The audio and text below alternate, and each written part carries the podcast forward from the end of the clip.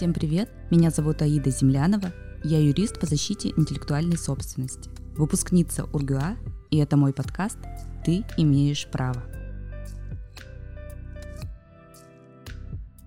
В шестом эпизоде подкаста хочу поговорить о том, как приобретать товары в интернете, на что вы имеете право, какие правила продажи товаров существуют через интернет и как безопасно осуществлять покупки у физических лиц через интернет.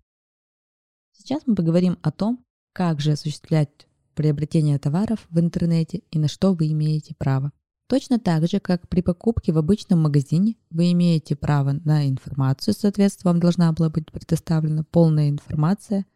Это все действует точно так же с точки зрения закона о защите прав потребителей.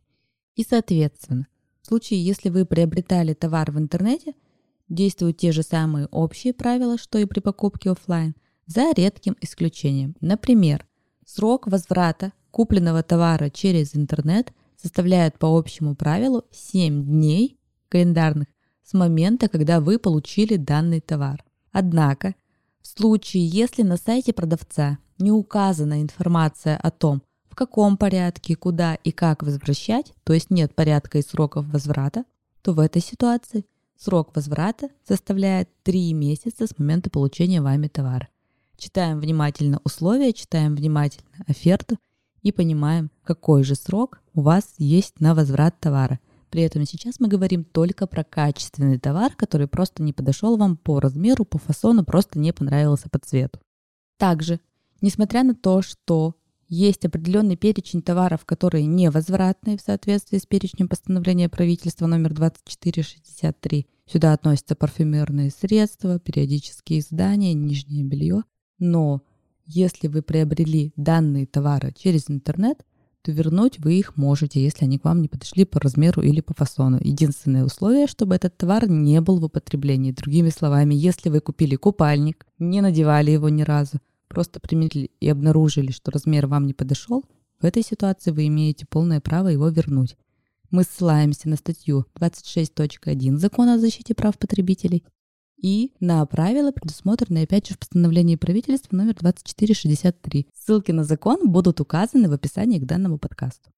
Если мы говорим про покупки через интернет у физических лиц, даже если есть интернет-магазин и вас просят перевести на карту, в этой ситуации имеет место классический случай покупки у физических лиц через интернет, будто вы покупаете у обычного физического лица на Авито – вы переводите деньги на карту, и никто не гарантирует, что в этой ситуации вам поступит товар. Также вернуть эти денежные средства через банк будет очень проблематично, как и вернуть даже через суд. Да, вы можете выиграть суд, но, во-первых, вам нужно будет найти адрес этого физического лица и контактные данные, чтобы подать к нему иск, а это тоже затруднительно. И чтобы этого не осуществлять, старайтесь не делать непроверенным лицам переводы, либо, если вы осуществляете перевод при покупке у физического лица, то есть если вы переводите на карту, допустим, Сбербанка, это покупка у физического лица.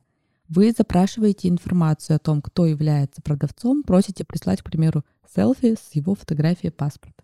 Да, для его безопасности можно перечеркнуть, что-то нарисовать на данном паспорте, но, по крайней мере, у вас будет сведения о том, кому вы конкретно передаете, вы понимаете, что именно этот паспорт принадлежит данному физическому лицу, а во-вторых, у вас будут сведения о том, где человек зарегистрирован. Да, вам нужна не только первая страница, но и вторая страница паспорта. Ну и, конечно же, в случае, если это мошенники, в этой ситуации это позволит вам обезопасить себя от отправки. Также мой совет – обязательно проверяйте отзывы о данном интернет-магазине и покупайте только в тех магазинах, в которых вы уверены. Это, по сути дела, с точки зрения дистанционный способ купли-продажи. Чтобы договор розничной купли-продажи был заключен, вам в обязательном порядке должна быть предоставлена информация о форме и способах направления претензий. То есть, если этой информации нет, вы можете направить претензию любым способом и любой формы.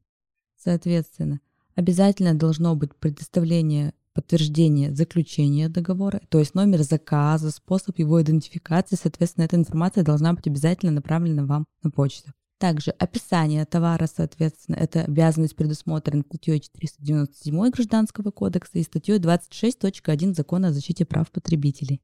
Все ссылки даны будут в описании к данному выпуску.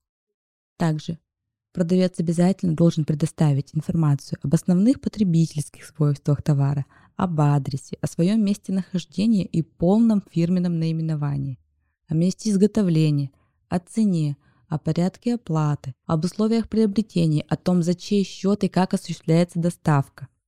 И, конечно же, о сроках службы, годности, о гарантийном сроке и, соответственно, срок действия предложения о заключении договора. Помимо этого, как и в обычном уголке потребителя, помимо этого продавец должен обязательно разместить информацию о себе, такую как полное фирменное наименование, ОГРН, адрес местонахождения, адрес электронной почты и номер телефона. То же самое должен о себе разместить и индивидуальный предприниматель. Если такой информации нет, то продавца могут оштрафовать за нарушение прав потребителей по статье 14.8 на сумму до 10 тысяч рублей. То есть вы можете пожаловаться в Роспотребнадзор. Нужно помнить, что через интернет нельзя продавать алкоголь, табачную и никотиносодержащую продукцию, а также кальяны. Конечно же, также есть особенности продажи лекарственных препаратов, они отдельно предусматриваются. Помимо того, что вы можете вернуть и ювелирные изделия, и транспортные средства, но обязательно нужно понимать, что в этой ситуации, к примеру, вы не наносили никаких гравировок на ювелирные изделия, не носили никаким образом товар. И если товар некачественный, в этой ситуации мы руководствуемся статьей 18 закона о защите прав потребителей и действуем по общим правилам, которые я рассказывала ранее. В следующем выпуске я подробнее поговорю о том, как вернуть деньги за онлайн-курс, на что обращать внимание при покупке и что вообще вы имеете право сделать при покупке инфопродукта. Надеюсь, что вы свои права будете знать, будете уметь защищать. Я призываю вас всегда действовать в рамках закона. Подписывайтесь на подкаст на Apple Podcast, Spotify, CastBox, Google Подкасты, Яндекс.Музыки. Не забывайте оставлять комментарии и ставить звезды подкаста. Записывайтесь ко мне на индивидуальные юридические онлайн и офлайн консультации. Я работаю с доверителями по всей России. Также я провожу правовые бранчи, на которых понятно и доступно в камерной обстановке мы говорим о праве. Ссылка на мои социальные сети будет в описании к этому выпуску. И помните, незнание закона не освобождает от ответственности.